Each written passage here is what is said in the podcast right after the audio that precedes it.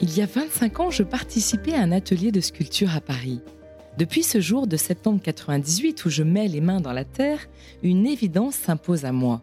Je ne pourrai plus me passer de ce contact avec la terre. Et vous, quelle est votre terre? Votre passion la plus profonde? Quels sont les bénéfices qu'elle vous apporte et qu'avez-vous fait de plus fou par passion? Et évidemment, le moment le plus fort au monde, c'est quand on finit premier, quand, on a le titre.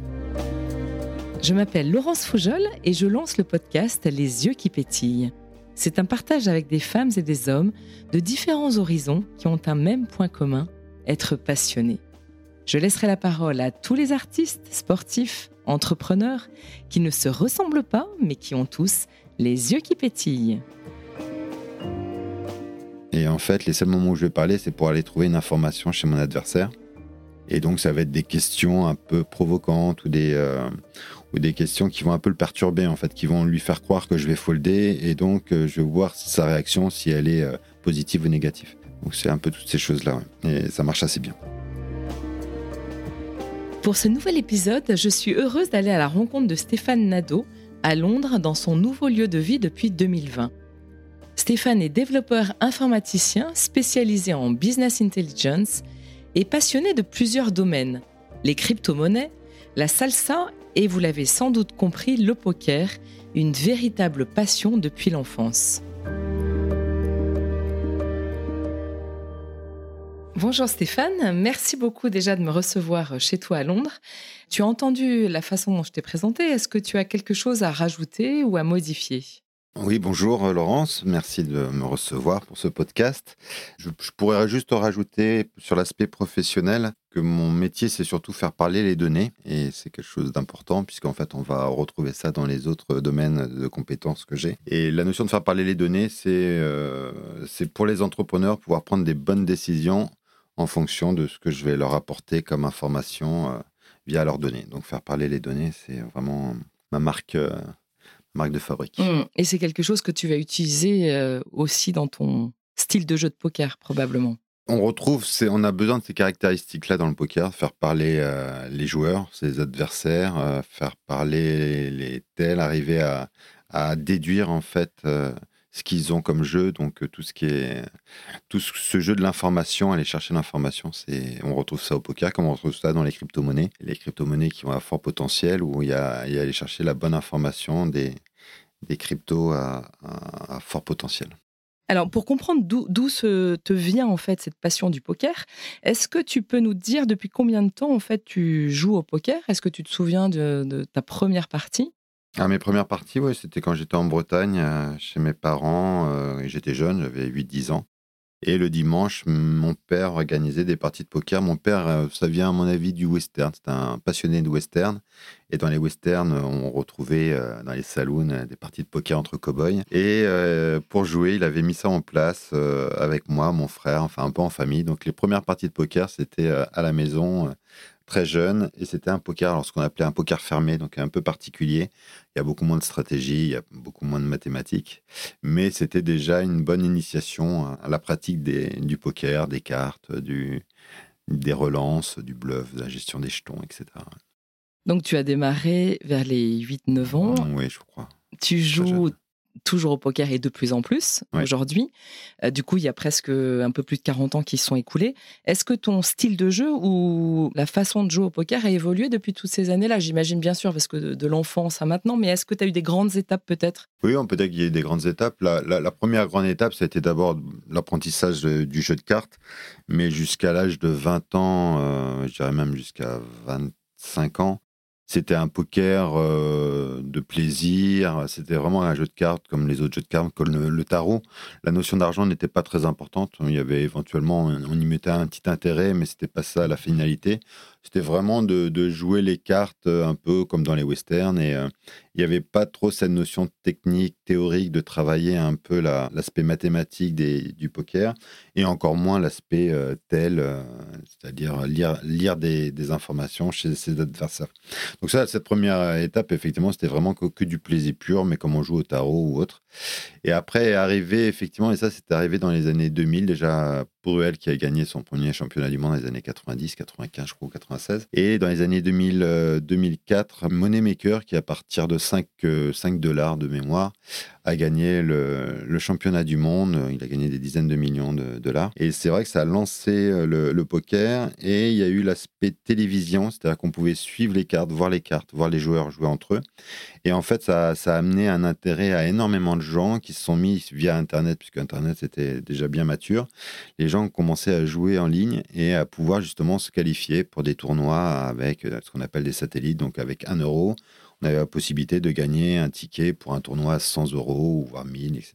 Et donc ça a amené beaucoup de monde dans le monde du, poker et le fait de pouvoir analyser euh, la façon de jouer des professionnels, ça, a boosté euh, de façon très très vite ce qu'on appelle le GTO, la Game Theory Optimum, c'est-à-dire d'améliorer son jeu au mieux de façon théorique donc se rapprocher au plus des mathématiques pour que sur le long terme, on soit toujours gagnant avec une, certaine méthode de jeu. Et donc ça, c'était un nouveau gap où il a fallu euh, suivre l'apprentissage et le, fait d'avoir que de l'expérience ne suffisait plus.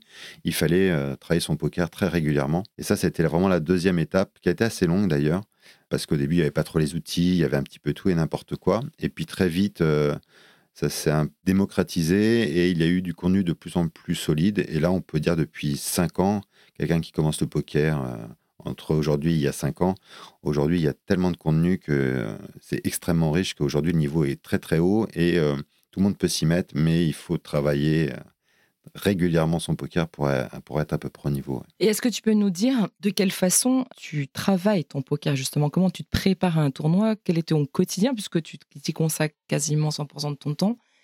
Comment tu t'y prends? Alors le travail, euh, c'est déjà une préparation physique et mentale. Hein, donc il y a toujours l'aspect euh, être bien dans son corps. Préparer un événement, c'est aussi euh, au niveau du mindset, donc se, projeter et réfléchir. utiliser des outils un peu comme Serenity, donc beaucoup de relaxation et beaucoup de méditation, d'analyse du, jeu et puis de la pratique, hein, énormément de pratique. Donc jouer énormément. Moi, j'utilise beaucoup Internet pour faire des des, parties euh, à joueurs réduits, donc on appelle ça des expressos, mais il y a aussi les sit and go, etc., qui permet en fait de, jouer des situations. Après, il y a tout l'aspect bah, théorique pur, donc là, c'est travailler ce qu'on appelle les ranges, donc euh, travailler ces ranges d'ouverture euh, avant qu'on reçoive les cartes, on va savoir à peu près, en fonction des cartes qu'on va avoir, euh, si on va relancer, si on va juste coller, si on va folder, etc. Donc ça, c'est ce qu'on appelle des ranges. Et les ranges, euh, ça va définir comment on joue. Donc euh, sur certains tournois, on sait qu'on va jouer de façon très agressive parce que c'est en turbo ou parce que les profils des joueurs sont très très bas, c'est des gens pas très agressifs. Et inversement, si les joueurs sont très bons ou c'est pro, ou si pour nous-mêmes le tournoi c'est un championnat du monde, bah, on va jouer beaucoup plus serré, beaucoup plus sérieux et beaucoup plus concentré. Donc euh, voilà, il y a, une mm. préparation à tout tournoi qui est particulière, qui demande un petit peu de, temps, de travail. Et tu nous parlais tout à l'heure du tel. Donc, je ne sais pas si je peux le décrire de, la façon suivante, c'est-à-dire de, lire à travers euh, les expressions du visage, l'attitude, le comportement de l'autre, son jeu quelque part. Comment tu, tu apprends à travailler le tel? C'est quelque chose d'intuitif et ça se travaille euh Alors le tel, en fait, il y a plusieurs tels. Il y a le tel euh, physique, effectivement, donc le froncement de sourcils, le clignotement des yeux, euh, la, veine qui bat plus fort que d'habitude, battement des pieds, enfin, positionnement des pieds ou des mains, etc. Il y a, plein, de, il y a plein de choses. Ça, je dirais, c'est par l'expérience, par la littérature, les, vidéos, etc. Ça ça, on peut avoir pas mal, même si c'est jamais sûr à 100%, on a quand même des grosses lignes et l'expérience, le jeu fait que là-dessus, on peut construire. Après, il y a les tels de mise, la façon dont les gens vont miser, vont poser ses jetons, etc. Donc, ça, c'est un autre type de tel. Et puis ensuite, il y a, y a des tels, mais plus globaux. Donc, la personne, comment elle est habillée, comment elle est arrivée à table, comment elle se présente, comment elle a une gesticulation, comment elle va parler, comment elle va répondre à nos questions. Donc là, c'est des, on va, on va, on va créer un tel ou une erreur de jeu, enfin une erreur de, de réactions sur son visage qui vont pouvoir nous donner une information. Donc là, il y a des phrases types où on va, j'ai quelques phrases comme ça et tout ça, ça s'est construit sur le, par l'expérience au fur et à mesure et en voyant aussi certaines situations. Mais je dois avouer que j'ai certaines phrases qui me sont propres et qui me donnent un énorme edge sur mes tournois, c'est-à-dire qui me permettent vraiment de prendre des décisions euh, que je pourrais pas prendre si j'avais pas ce tel, quoi, et, qui me rapportent beaucoup de jetons et donc beaucoup d'argent au final. Quand tu parles de phrases, c'est des phrases que tu poses à ton adversaire, enfin aux personnes qui sont autour de toi. Oui, tout à fait. De manière un peu comme ça, comme Dans un tournoi, je parle pratiquement jamais. Et en fait, les seuls moments où je vais parler, c'est pour aller trouver une information chez mon adversaire. Et donc, ça va être des questions un peu provocantes ou des, euh, ou des questions qui vont un peu le perturber, en fait, qui vont lui faire croire que je vais folder. Et donc, euh, je vais voir sa réaction, si elle est euh, positive ou négative. Donc, c'est un peu toutes ces choses-là. Et ça marche assez bien. Comment est-ce que tu décrirais ton style de jeu d'une manière générale peut-être? Alors, je ne sais pas si ça existe, ça, c'est tellement en fonction. Bah, alors, il y a, y a, très agro, il y a très Moi, je suis en fait, je, suis, je varie énormément.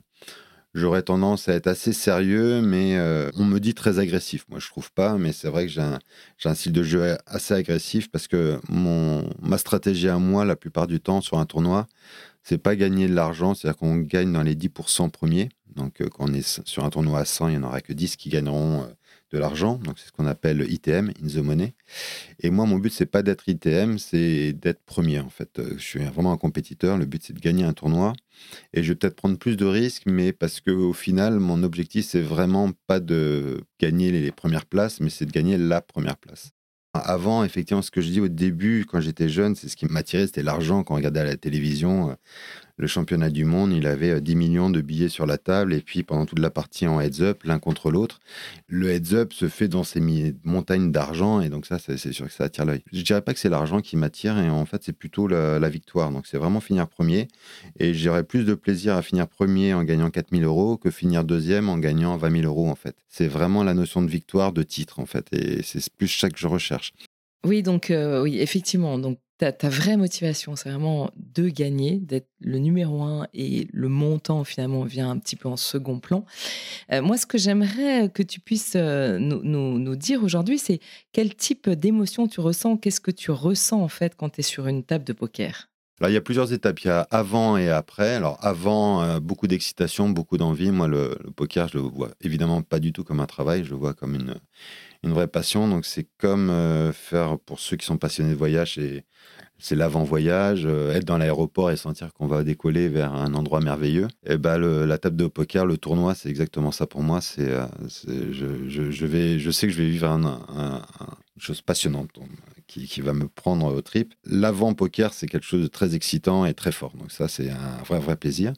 Je sais pas si j'ai toujours été comme ça, mais aujourd'hui, je suis tellement concentré, tellement focus, tellement dans, mon, dans ma bulle à essayer de chercher la meilleure décision, à essayer de trouver l'information de mes joueurs, que toute cette étape-là, en fait, je suis ce qu'on appelle être dans la zone, c'est-à-dire très, très concentré et je pense que je ressens du plaisir, mais c'est vraiment pas ressenti. C'est-à-dire que là, je suis, euh, j'ai un objectif et c'est d'arriver premier. Donc toute cette phase-là, euh, je dirais que c'est c'est être dans, dans ma bulle, dans une sorte, dans la zone, en fait, de rechercher la concentration maximum et être euh, au mieux de mes capacités pour être euh, le meilleur et prendre les meilleures décisions. Même si des fois, la chance fera que, même si j'ai pris la meilleure décision, je, je vais perdre, mais, mais voilà, c'est ça, là, vraiment l'objectif, c'est ça. Et donc, du coup, là, il y a moins de plaisir. Et évidemment, le moment le plus fort au monde, c'est quand on finit premier, quand, quand on a le titre en termes de bonheur, on est, on est très proche du paradis. Quoi. C'est, mm. c'est ce qu'il y a de plus fort, c'est, c'est la victoire et d'être, de finir premier, d'avoir gagné les jetons de tous les participants du tournoi et de, et de soulever la coupe. Quoi. Ça, c'est vraiment le, moment le plus fort. Et est-ce que tu te souviens de ta première victoire? Donc, pas forcément le gain le plus important que tu as gagné, mais tu nous expliquais, le plus important, c'était d'être premier. Alors, le premier qui m'a marqué, en fait, c'est. Alors, en plus, ça, pourra, ça nous permettra peut-être de rebondir sur ce, la notion de team. Mais euh, j'ai eu, eu pas mal de victoires, mais celle dont je vais parler, c'est pas la toute première, mais celle qui me vient tout de suite à, à l'esprit.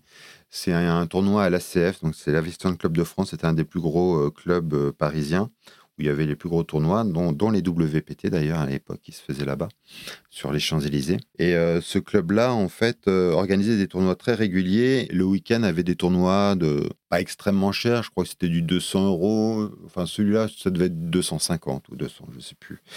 Entre 100 et 200, je sais plus. Bon, c'était des petits tournois, mais c'était déjà important pour nous à l'époque. Et j'avais un de mes meilleurs amis, euh, parce que j'organisais des parties de poker chez moi, et j'ai un, des amis que j'ai rencontré à travers ces parties que j'organisais chez moi, quelqu'un qui avait un très très bon niveau, qui avait, une, qui un caractère très particulier, très, très vivant. C'était on va dire un gros fêtard. Et, euh, et, donc, on a, on a beaucoup bougé ensemble, on a beaucoup joué ensemble. Et, entre autres, à l'SCF, on s'est retrouvé à faire ce même tournoi. Et on s'est retrouvé en table finale, en heads-up tous les deux. Et on a fait, on a été jusqu'au bout. J'ai gagné le heads-up. Donc moi, je suis parti avec 4008. Lui, il a dû partir avec 4000 ou 4100. Enfin bon, il n'y avait pas une grosse différence à, l'époque entre le deuxième et le troisième, peut-être 3008. Bon, bref. Mais euh, voilà, on a, on, a fini premier et deuxième d'un tournoi où on devait être 200, quoi, 200 ou 300. Donc c'était un. En termes de plaisir, il y avait à la fois le plaisir de gagner, mais il y avait surtout le plaisir de finir avec son meilleur ami, euh, avec qui on est monté tous les deux au sommet. Quoi. Mmh. Et ça, c'est des moments inoubliables. Quoi. Et comment est-ce que vous avez fêté ça, l'après-victoire En fait, des... la victoire, elle se finit vers 3-4 heures du mat. Donc, euh, de toute façon, on rentre avec son argent euh, KO et on ne peut pas faire ça en mode boîte de nuit. Mais après, effectivement, euh, quand on se revoit, on en parle, on, a bu des coups et puis on, a, on, a, on était fiers comme des coqs. C'était un super moment. Et alors là, tu parles de moments hyper intenses puisque c'est la victoire. Quelles sont les situations peut-être les plus difficiles pour toi dans le monde du poker? Bah c'est, mais c'est ce qu'on a dans la vie, c'est un peu une sorte d'injustice, c'est-à-dire que autant au poker quand on fait une grosse erreur et qu'on sort du tournoi, euh, bah on dit bah voilà il faut que je progresse parce que là j'ai pris une mauvaise décision et j'aurais pu euh, prendre une meilleure décision si j'avais pu plus analyser euh, la façon dont il jouait ou telle situation. Ou de, on se dit bon voilà là il y a, y a, une marge de progression puisque je je sors mais j'ai fait une erreur donc tout va bien la prochaine fois je, je serai meilleur. Ce qui est très dur au poker, c'est l'injustice, c'est-à-dire qu'on a pris la très bonne décision, c'est que on est à 80 ou 90% devant mathématiquement, il y a encore une carte qui doit tomber, mais cette carte-là peut nous faire perdre et il y a 10% de chance, on est à all-in à la turn, donc avant que cette carte tombe, et donc tout va jouer sur cette carte et on sait qu'on a une chance sur 10 de sauter, mais qu'on a 9 chances sur 10 de gagner et donc d'aller très très loin dans le tournoi parce que c'est un très gros coup et et quand cette carte, quand ces 10% tombent, ça fait très mal. Et en fait, on se rappelle que de ces 10%, en fait, et on se rappelle pas des autres 90% des autres coups. Il y a eu euh, neuf 9 fois, en fait, où on a gagné, bien gagné. Et ça, c'est le biais un peu de l'être humain qui se rappelle toujours des, euh, mauvaises histoires ou des mauvais moments. Et donc, du coup, ben, un joueur débutant, et je l'ai été, euh, va toujours dire, ah, ben, moi, je suis je suis pas un chatard comme les autres parce que voilà, j'ai mes 90% qui passent jamais. Et c'est pas vrai en fait. Si on fait l'analyse mathématiquement, il suffit d'analyser avec des logiciels quand on joue au poker en ligne, par exemple, on voit bien que de toute façon, mathématiquement, les, les, stats, les statistiques sont, respectées. Mais il y a un biais cognitif qui fait qu'on va se rappeler toujours des, des bad beats qu'on a eu, des mauvaises mains qu'on a eues. Et ça peut créer une, faille, c'est-à-dire qu'on va rester bloqué en disant, bah, en fait, je suis, je suis, suis pas un chatard, c'est injuste, etc. Et on va soit abandonner le poker, soit jouer d'une autre façon qui va être moins bonne. Et donc, on va, on va dévier notre jeu pour devenir un mauvais joueur. Et mmh. donc, euh, bah, c'est chose qu'il faut travailler, éviter. Et ça, l'aspect mindset, travailler la sérénité, enfin, toute cette notion de gestion de la respiration, de, de s'abstraire de l'aspect chance qui est lié à la vie. Quoi. Et c'est pour ça que le poker, c'est intéressant, c'est très proche de la vie. C'est-à-dire que des fois, on, on, pourrait être très bon et puis on n'aura pas eu de chance et puis ben, on louperait quelque chose. Bah, là, c'est un petit peu ça. Donc. Donc ça, c'est les moments les plus durs, c'est les moments le plus à travailler parce qu'il faut éviter absolument ce qu'on appelle le tilt au poker. Et le tilt, en fait, nous emmène vraiment euh, à faire d'énormes erreurs. Et donc, euh, c'est très, très dur parce qu'on a des grosses pressions et il y a des gains. Les enjeux peuvent être quand même très importants. Donc, en fait, dès qu'on est tilt, dès qu'on a, on subit ce type d'injustice à 90%, on est devant et puis finalement, on perd le coup.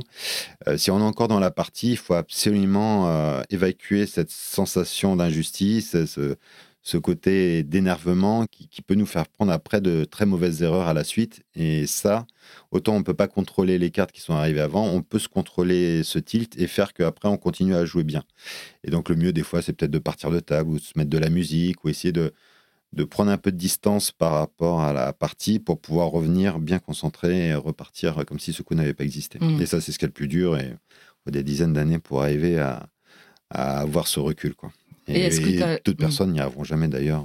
En général, euh, quelqu'un qui est tilt, ça se voit et on en profite tout de suite parce qu'il va faire beaucoup, beaucoup d'erreurs et on va, on va en profiter. Quoi. Donc, quand tu parles de tilt, c'est précisément le fait d'être à 90% euh, statistiquement de, devant et de ne pas avoir eu la chance? Oui, alors il y en a, ce sera à 70%, il y en a même à 50%, ils vont être tilt, mais, euh, parce que pour eux, c'est injuste. Mais oui, c'est avoir cette sensation d'injustice et de, et de mal le gérer. Et, voilà, d'être énervé. Et donc, du coup, l'énervement fait des erreurs après importante. Et est-ce que tu as l'impression avec le temps que tu arrives mieux à gérer personnellement ce moment difficile? Tu as plus de faculté à te remettre dans la partie. Oui, complètement. Là où aujourd'hui, c'est même euh, quelque chose d'assez facile parce que je suis, en ce moment, je fais, là, j'ai dû faire un peu une petite pause dans le monde du poker. Donc, euh, pour des raisons professionnelles et puis aussi parce que j'ai eu beaucoup de visites ici à Londres. Mais euh, c'est vrai que sur les tournois classiques que je fais, qui sont des tournois à 100, 500 max, j'ai pas de problème parce que l'enjeu pour moi, c'est des petits tournois en fait. C'est pas des championnats, c'est pas des grands titres internationaux. Donc du coup, j'ai moins de pression. Donc euh, ma chance en fait n'a vraiment aucun impact. Par contre, sur des très gros tournois comme le PT qu'il y a eu à Londres, là, c'est vrai que c'est là où c'est beaucoup plus dur à gérer parce que comme l'enjeu est important, du coup, euh, chaque euh, petite injustice a un impact très fort. Et, là, j'ai toujours besoin de le travailler, donc j'essaie de travailler un peu avec la respiration. Mais ce qui est sûr, c'est que plus on joue, plus euh, ça se gère en fait. Donc l'idéal, c'est toujours d'être dans le bain, dans la zone, dans le poker. Et, sur des périodes de deux mois, on sera meilleur au bout de deux mois que sur les premiers mois quand on s'est remis à jouer des gros, des gros tournois, des grosses compétitions. Voilà. Mmh. Et toujours un petit peu dans ce thème de, de, gestion d'une émotion euh, qui n'est pas simple, qui peut mmh. être de déception, etc. je t'entendais parler de petites morts. Euh, est-ce que tu peux nous parler de ce, de ce contexte et à quel moment ça arrive? Et pareil, comment tu le gères? Alors au poker, en fait, on appelle la petite mort, c'est quand bah, tout simplement on, on, perd, on est, donc, on est all-in, on a perdu notre all-in et donc on n'a plus de jetons. Donc on est obligé de se lever de la table et puis de partir. Et en fait, cette sensation de partir, elle, est assez forte au poker parce qu'elle est non seulement à part le fait d'avoir perdu un tournoi, même des fois on, va, on, va, on peut gagner de l'argent, c'est-à-dire qu'on peut être in the money et puis sortir du tournoi mais ne pas finir premier. Bah, cette sensation de quitter la table, en fait, c'est comme une sensation de petite mort, c'est-à-dire qu'on a vécu des fois 8, 8 heures ou 3 jours ou une semaine avec des personnes autour d'une table à jouer le même tournoi avec un échange, même si on ne se parle pas beaucoup, il y a quand même un échange bah, visuel, il y a quand même des discussions, il y a une histoire qui se crée entre, les, entre tous, les, tous les joueurs. Et en fait, ça crée comme une sorte de petite communauté, une sorte de petite vie autour du poker. Et, et on sent appartenir à un groupe dans lequel on fait une compétition, mais quand on est exclu de ce groupe, il y a, vraiment cette notion d'exclusion et de, on sent mourir et euh, voilà. On aimerait pouvoir euh, retrouver des jetons pour euh, revenir à table, mais c'est pas possible, c'est la loi de la compétition. Et on appelle ça effectivement la petite mort, et c'est des moments qui sont assez durs pendant 10 minutes. On a besoin que ça redescende, on a beaucoup de frustration, beaucoup de déception, beaucoup de, voilà. Donc c'est des moments assez durs à gérer et, c'est un bon apprentissage à la vie puisque dans la vie on a les mêmes mmh. problématiques en fait et, euh, et donc voilà c'est pour ça qu'on c'est un travail sur soi. La, la, la vie d'un joueur de poker, elle est très, il retrouve beaucoup de problématiques qu'on peut retrouver dans la vie de tous les jours en fait. Mmh. Et alors, juste pour euh, avoir une idée, je ne sais pas, est-ce que tu pourrais nous dire, est-ce que tu as un mentor ou un joueur de poker qui est un peu ton modèle, ou c'est pas vraiment le cas. Si, si, j'en ai plusieurs. J'ai, alors, pour tout ce qui est tel, on va dire, euh, la, lecture, pour moi, il y a des Superman du tel. Quand je dis Superman du tel, c'est qu'ils ont un don euh, vraiment au-dessus de tous les autres. Et c'est là où je pense que avoir beaucoup d'empathie est très importante au poker. Et je pense là tout de suite à Negriano, par exemple. Daniel Negriano, qui est un Roumain euh, qui, a vécu au Canada, qui fait partie des plus grands joueurs de poker euh, du monde, clairement, a la particularité par rapport aux autres d'avoir vraiment euh, les tels les plus forts, moi je trouve, de la planète poker, c'est-à-dire qu'il va pouvoir deviner carrément les cartes de son adversaire dans certaines situations où on ne pourrait pas le deviner. Quoi. C'est vraiment euh, d'une précision chirurgicale. Donc ça, c'est Nigriano. En, en, Europe, on en a un, aussi qui est extrêmement bon et très reconnu pour ça. C'est David Nikitai, donc c'est un Belge, et euh, pareil, qui fait partie des, plus grands, et qui a aussi euh, la notion de tel, qui joue beaucoup à l'instinct, beaucoup moins en mode GTO, qui mais qui a tellement joué dans sa vie, qui a vu tellement de situations, et je pense que c'est quelqu'un qui a aussi beaucoup d'empathie, il arrive à rentrer dans la tête des gens et à savoir s'il bluffe ou pas. Et ça, c'est une de ses facultés qui est assez impressionnante. Et puis après, je dirais, pour tout ce qui est plutôt euh, en termes d'être humain au poker, la gestion du titre, la gestion du GTO, etc., je pense à Loosely, qui était un ancien membre de Winamax, qui est parti maintenant pour faire des très gros tournois, les Tritons, qui est ici à Londres. J'ai croisé une ou deux fois d'ailleurs, j'avais discuté un petit peu avec lui, entre autres de crypto-monnaies. Et lui, j'aime beaucoup ses vidéos, j'aime beaucoup ce qu'il a fait. Je, suis très admiratif euh, de, son, de sa rigueur en fait et de sa façon d'analyser la partie théorique du poker et surtout aussi de partager en fait sa connaissance. je trouve que c'est bien. Hmm. Il apporte beaucoup au monde du poker. Très bien. Et est-ce que est-ce qu'il y a des femmes aussi euh, Est-ce que tu croises des femmes parfois sur des tables? C'est quand même moins fréquent, mais Ah ouais, c'est très, très, c'est vraiment moins fréquent. Je dirais que c'est 10-20%. euh, la plupart du temps, il y a- a pas de femmes à ma table. Et s'il y en a, c'est maximum une, voire deux, mais jamais vu plus que ça. Donc c'est très, très rare, c'est vrai, les femmes. Alors il y en a, bien sûr. Il y a même des tournois qui sont euh, faits que pour les femmes. Sauf que euh, légalement, ils peuvent pas faire ça parce que ce serait de la discrimination. Donc il y a des hommes qui se déguisent en femmes et qui viennent participer au tournoi euh, des femmes. Donc c'est assez marrant.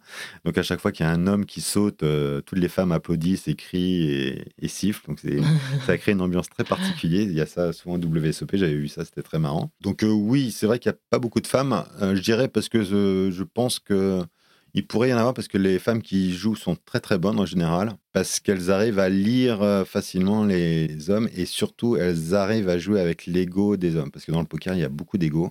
L'homme a énormément d'ego, donc c'est un petit combat de coq, on va dire. Et euh, les femmes là-dessus arrivent à placer leurs billes. Moi, j'ai tendance à très peu jouer les femmes. C'est celles qui me font le plus peur en général parce que je les joue vraiment en maximum GTO et en maximum. euh, Enfin, j'essaie de les jouer au minimum. Quoi. Donc, je quand tu dis euh, GTO, qu'est-ce que ça veut Game Terror Optimum, donc c'est vraiment jouer euh, comme une machine, quoi. C'est-à-dire jouer les règles de base euh, Hmm. et pas dévier de, de la règle parce que, parce que j'ai trop peur de faire une erreur ou de. Ouais. Et puis il y a le côté empathique aussi qui fait que des fois, moi, je suis triste de prendre des jetons à quelqu'un, je suis triste de faire sortir quelqu'un, même si c'est bien pour moi, mais j'ai. Mine de rien, ça m'impacte en fait. C'est- Et tu vas marrant. être plus triste de, Et de ce faire sera encore plus une dur femme. une femme, exactement. Non, mais c'est vrai. en plus. Ok. Et, étant moins nombreuses, et tout, je, trouve- je trouve que ce serait bien qu'il y ait plus de femmes dans le poker. Donc, euh, si c'est moi qui les sors d'un tournoi, bah, ça m'embête plus. Donc, faudrait pas que tu te retrouves à une table avec que des femmes, ça serait compliqué. Oui, oui. Ça bon, sera pas le cas, hein. je- la passion du poker ferait que je jouerais quand même mon poker, mais oui. Donc, tu disais que tu avais croisé un des joueurs de poker que tu admirais à une table ou lors Ouais. d'un tournoi. Peut-être pour les auditeurs, est-ce que, je sais pas, tu as eu l'occasion de croiser d'autres gens peut-être un peu plus connus, euh, dans le, enfin, des non-joueurs de poker, on va dire, ou Oui, des bah, anecdotes rigolotes euh, les plus grands. Alors, je je sais pas si j'ai des anecdotes. En tout cas, Patrick Bruel, euh, Elki, enfin, tous les grands, je les ai croisés. Je les ai presque même peut-être tous joués à ma table au moins une fois. J'ai pas eu beaucoup de grands américains. J'ai joué des tournois où ils étaient là, mais euh, je les ai pas eu à ma table, genre Helmut ou euh, même Negriano.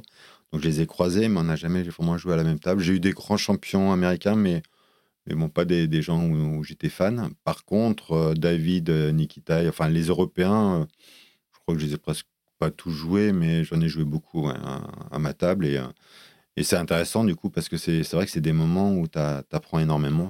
C'est super intéressant. Chaque coup, en fait, est, est super intéressant. Et c'est pas forcément ceux avec qui j'ai le plus de difficultés, parce que je polarise beaucoup mes mains et euh, j'arrive assez à me faire payer par des. J'ai pas un, un profil de joueur pro en fait physiquement et ma façon de jouer. Même si je vu comment je manipule les jetons etc. On sait que je suis un peu un habitué des lives, mais j'ai pas un profil de joueur pro, et donc du coup je, je, sais en jouer un petit peu et surtout avec les professionnels. Donc je sais on dit valoriser sa main, c'est-à-dire à en tirer le maximum d'argent d'une bonne main que je vais toucher au poker face à des pros. Ce qui sera peut-être pas forcément aussi facile avec euh, des joueurs moins pros.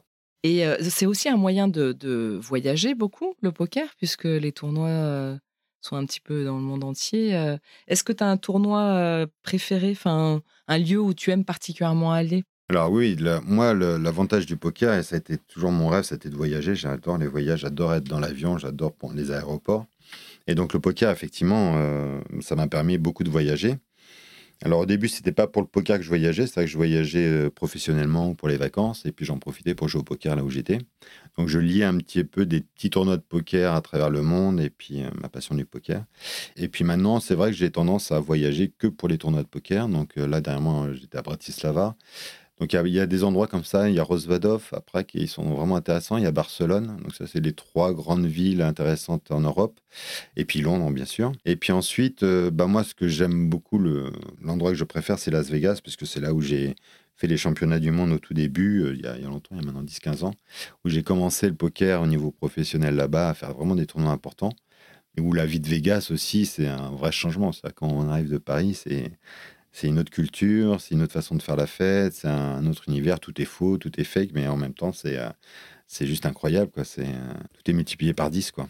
Quelle est, euh, oui, ton ambition en fait pour le futur? Là, on a beaucoup parlé de d'où Ah venait bah, le poker, le- de le- ton plaisir. Le titre majeur, c'est-à-dire qu'il y a un titre qui s'appelle le Main Event. Donc chaque année, le Main Event, c'est un tournoi à 10 000 dollars qu'on considère comme étant le championnat du monde, le tournoi des tournois de tous les tournois. Et il a lieu en général le 7 juillet, tout début juillet euh, chaque, année. Et c'est un tournoi à 10 000 dollars l'entrée, donc assez cher. Et il y a en moyenne presque 10 000 personnes qui s'inscrivent à ce tournoi-là. Donc ça fait un gros price pool, puisque là on parle d'un price pool de 100 millions au total qui sont collectés par tous les joueurs et le premier peut gagner entre 10, euh, 10 20 millions. quoi. C'est des sommes énormes. Donc voilà, donc là c'est un tournoi euh, qui est majeur, que tout joueur de poker rêve de faire. Au moins être dans les places payées, parce que dès qu'on est dans les places payées, on touche minimum le double de ce qu'on a investi. Donc les premières places payées seront 20 000 euros, donc déjà c'est déjà extraordinaire. Et puis le premier peut monter à, des dizaines de millions, donc là, et ça en une semaine. Quoi. Donc en une semaine, on peut passer d'une bankroll de 0 à, à 10-15 millions. Et donc là, oui, c'est le titre majeur qu'on rêve tous d'avoir, le fameux bracelet, puisqu'on gagne un bracelet qui vaut d'ailleurs plusieurs millions, hein, des pierres précieuses, de l'or, etc. Et En plus du gain. en plus du gain, ouais. et, euh, et donc ce bracelet, euh, c'est comme la preuve comme quoi tu as eu un titre majeur dans ta vie. Quoi. Alors il y a beaucoup d'autres tournois aussi, euh, un peu plus chers ou un peu moins chers, qui permettent d'avoir un bracelet, donc d'avoir un titre mondial. Mais le titre mondial majeur, c'est ce main event, qui est le main event du WSOP, début juillet à Las Vegas. Donc c'est bien celui-là que tu cibles. Et c'est celui-là que je me suis promis avant de mourir de faire au moins une fois. Compliqué, mais aujourd'hui, l'objectif, c'est de faire des satellites pour, euh, pour mettre les pieds dans ce main event. Ouais. Quand tu parles de satellite, en fait, euh, est-ce que tu peux nous expliquer très brièvement Ouais. le, le- C'est des, tournois en amont de tournois. Donc là, on parlait du tournoi du main event, donc euh, le, le championnat du monde. Pour se qualifier à ce tournoi-là, il y a d'autres tournois en amont qu'on appelle des satellites qui permettent, en fait, en mettant par exemple 1000 euros, d'avoir un ticket à 10 000 euros si on gagne le satellite. Donc en résumé, on est, euh, par exemple, on va être euh, 100 à mettre 1000 euros. Eh bien, ces 100 qui mettent 1000 euros, il y en aura 10 qui vont toucher un ticket à 10 000 euros. Donc les 10 premiers. Donc il n'y a pas besoin d'être le premier. Le premier gagne la même chose que le dixième, qui gagne la même chose que le neuvième, etc. Donc les 10 premiers vont gagner chacun un tournoi à 10 000. Donc c'est une autre stratégie, c'est une autre façon de jouer, puisqu'en fait la notion de bulle, la notion d'item, la notion d'être premier et pas deuxième ou pas troisième est totalement différente. Là, le but, c'est vraiment de gagner le ticket et tout va se passer au moment de ce qu'on appelle la bulle. Donc le moment où le 11e, lui, va rien gagner et le 10e, lui, va gagner 10 000, ainsi que les 10 autres. Donc ce moment-là est très stratégique et donc là, il faut prendre le minimum de risques, il faut, faut rester en vie jusqu'à la fin pour avoir ce fameux Mm. billet euh, qui fait partie des 10 premiers, des 10% qui toucheront un, un billet pour le main event. Donc là, Donc, ta ce façon. qu'on de- appelle des satellites. Donc Ouais. la façon de jouer change complètement. Et, ah, complètement ouais. Ouais. Surtout quand tu te rapproches de la bulle. Au début de jeu, c'est normal, tu montes tes jetons et tu essaies d'aller le plus loin possible et monter des. et, et pour pouvoir tenir longtemps. Mais quand tu te rapproches de cette fameuse bulle qui va être le passage entre celui qui gagne rien et celui qui gagne le ticket, eh bien ce passage-là va être euh, très stratégique et donc euh, tu vas jouer la carte du temps, tu vas prendre le minimum de risques et c'est même là où des fois tu vas peut-être folder la paire d'as. C'est le seul moment au poker où, euh, où il faut des fois stratégiquement folder une paire d'as. C'est Mm. dans un satellite. Donc oui, c'est effectivement une façon de jouer qui est, très différente, tu l'as expliqué. Est-ce que tu peux nous dire en fait euh, peut-être ce que tu as fait de, de plus fou pour ta passion pour le poker? Il y a une histoire que j'aime bien raconter, qui est l'histoire où quand j'étais à Las Vegas, justement, c'était peut-être la deuxième saison où on était parti à Las Vegas avec ma femme à l'époque. On avait laissé les enfants à la maison. Et en fait, on a eu un problème sur nos cartes bleues. euh, On n'avait plus moyen en fait d'avoir de cash, donc on n'avait plus d'argent. On avait eu du cash de quelques gains de tournois, mais qu'on avait cramé. Bon, bref, on avait- on n'avait plus de cash, on n'avait plus d'argent, on n'avait plus de moyen de payer avec carte bleue. Donc on pouvait plus manger. Et c'était le samedi ou le vendredi soir. Enfin bon, bref, on était coincés. Et tout le week-end, impossible d'avoir les banques, impossible de débloquer de l'argent, impossible de nous, qu'ils nous envoient de l'argent. Tout était super compliqué. Et il devait rester euh, 200, 200 livres ou je sais pas quoi. Et donc, on avait fait toutes les procédures pour que nos parents envoient de l'argent, etc. De l'argent, on en avait, mais euh, on était bloqué à Las Vegas. Et on a pu, euh, je crois que c'était un tournoi à 100 euros au César Palace. Et en fait, c'est un tournoi que j'ai fait toute la journée et je l'ai gagné. Et le soir, j'avais 4000, euh, 4900 dollars. Donc la fête. Donc on est passé de 0 à 4900 dollars et de la galère à se dire mais euh, on va même pas pouvoir bouffer, comment on peut trouver de l'argent euh, ici à Las Vegas coincé, on était là encore pour deux semaines. Et en fait de gagner un tournoi, ça a tout changé. Ma femme aussi a gagné Vénitienne, alors elle n'a pas gagné, elle a fini 8e ou 9e, mais elle a dû gagner, euh, genre 2008, 8000. Donc on est passé du jour au Mm. lendemain de zéro à presque 8000 dollars. Euh, heures, avec plein plein de cash. Et euh, non, c'était le lendemain, ça. Donc, on a, Ah oui, non, la nuit a été compliquée, le lendemain a été compliqué, mais on a. Et souvent, c'est ça que moi je remarque. Enfin, moi, je, je pense que j'ai ce caractère-là, c'est quand je suis vraiment au fond du trou. C'est là où on trouve des ressources euh, inexpliquées, surhumaines, et on, on se dépasse. En fait. Mm. On est revenu en forme et super heureux. Ah, c'est top. Et du coup, je pense que c'est ouais, c'est peut-être aussi une de tes ce que tu aimes dans le poker, quoi, de, de pouvoir passer euh, une situation un petit peu euh, financièrement, en tous les cas, même si c'était pas le, le premier, la première motivation, mais de, Oui, de oui, euh. l'accès en fait à un gain important avec peut-être peu de mise au départ et Ouais. ça, ça fait assez rêver, quoi. Ouais, tout à fait. Et euh, est-ce que tu as des conseils à donner à des jeunes joueurs ou des, joueurs qui souhaitent se lancer dans le poker? Travailler, travailler, travailler. Quand je dis travailler, c'est bah, regarder déjà des vidéos. Bon, ça, c'est pas ce qu'il y a le plus dur. Mais c'est tout ce qui est range, analyser les ranges d'ouverture, ça, c'est très important. Euh, pareil, sa position à la table. Donc, tout- toutes ces notions de position et de range, c'est fondamental. Et puis après, bah, c'est l'expérience beaucoup. Donc, c'est beaucoup jouer, beaucoup jouer, beaucoup jouer. Euh, et apprendre le tilt, quoi. Gérer son tilt. Le tilt, c'est. euh, Il y a un site en France qui est très intéressant, fait par des, par des gens bénévoles d'ailleurs, qui s'appelle killthetilt.fr. Bah, moi, je dirais la première chose à faire, c'est d'aller voir toutes, leurs- toutes ces vidéos qu'il y a sur ce support, qui sont de très grande qualité. Moi, j'ai d'ailleurs acheté la masterclass dès qu'elle est sortie parce que c'était un super produit. Pour, je sais pas, c'était 250 à l'époque ou 400, bon bref. C'est très très formateur sur le mindset, sur la théorie. En plus, c'est Loosely qui fait la partie théorique. Donc voilà, ça c'est un super support, mais il y en a plein d'autres comme ça. Et voilà, apprendre à gérer ses ranges, la théorie, et puis apprendre à gérer son tilt. Et puis après, bah, si on a la chance d'avoir une petite bankroll et de pouvoir jouer en live ou jouer avec des amis, c'est apprendre à se mettre un peu dans la tête des gens, à essayer de voir, euh, essayer de lire des informations, de se ressentir des choses euh, à travers euh, le comportement de ses adversaires. C'est euh, c'est ça où on, fait la différence sur long terme. Hmm. Ok, donc c'est vraiment pratiquer, pratiquer, et puis Ouais. aussi les vidéos dont tu parlais. euh, Ouais. Non, alors oui, euh, juste, euh, mais ça c'est pour parler de mes autres passions. En fait, moi j'aime être un peu dans beaucoup de domaines qui n'ont rien à voir. Bon, tu parlais de la salsa. Donc c'est vrai que des joueurs de poker en salsa, il y en a- il y en a pas du tout, je crois. Enfin, c'est des, mondes totalement opposés, mais j'aime justement euh, à me ressourcer dans des univers différents. Et euh, à l'inverse, la crypto-monnaie, ou on va dire tout ce qui est trading, c'est assez proche en fait du poker. On va y retrouver la gestion de bankroll, donc prendre des risques mais toujours mesurés.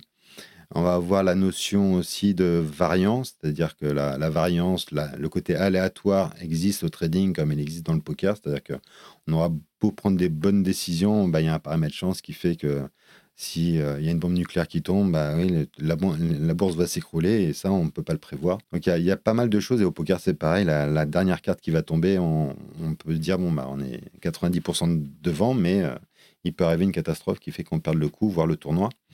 Donc ce- cette, gestion en du risque, elle est vraiment proche entre le trading et le poker. Moi, je trouve qu'il y a des, il y a beaucoup de points en commun. J'ai fait pas mal de formations dans le trading et, et j'y trouve beaucoup de points en commun. Et pour finir, je trouve que dans le poker, c'est euh, le point commun le plus important, c'est pareil que la vie. C'est-à-dire que c'est une sorte d'une petite vie. On retrouve les les mêmes aspects de la vie, les, les moments forts, les moments de déception, les moments de colère, les moments euh, où on partage, les moments où on est heureux, les moments, les moments de vie, puis euh, cette fameuse petite mort où à un moment, bah, tout s'arrête. Quoi. Et voilà. Ok, bah, merci beaucoup. Et puis surtout, euh, on, on croise les doigts pour, euh, pour toi pour les prochains Merci. tournois. et ben, je te remercie encore et à bientôt. À bientôt. merci. J'espère que vous avez aimé cet épisode. Si c'est le cas, n'hésitez pas à le partager avec vos amis. Et pensez aussi à vous abonner sur la plateforme que vous êtes en train d'utiliser pour ne louper aucun épisode. Et je vous dis maintenant à dans 15 jours pour une nouvelle rencontre dans Les yeux qui pétillent.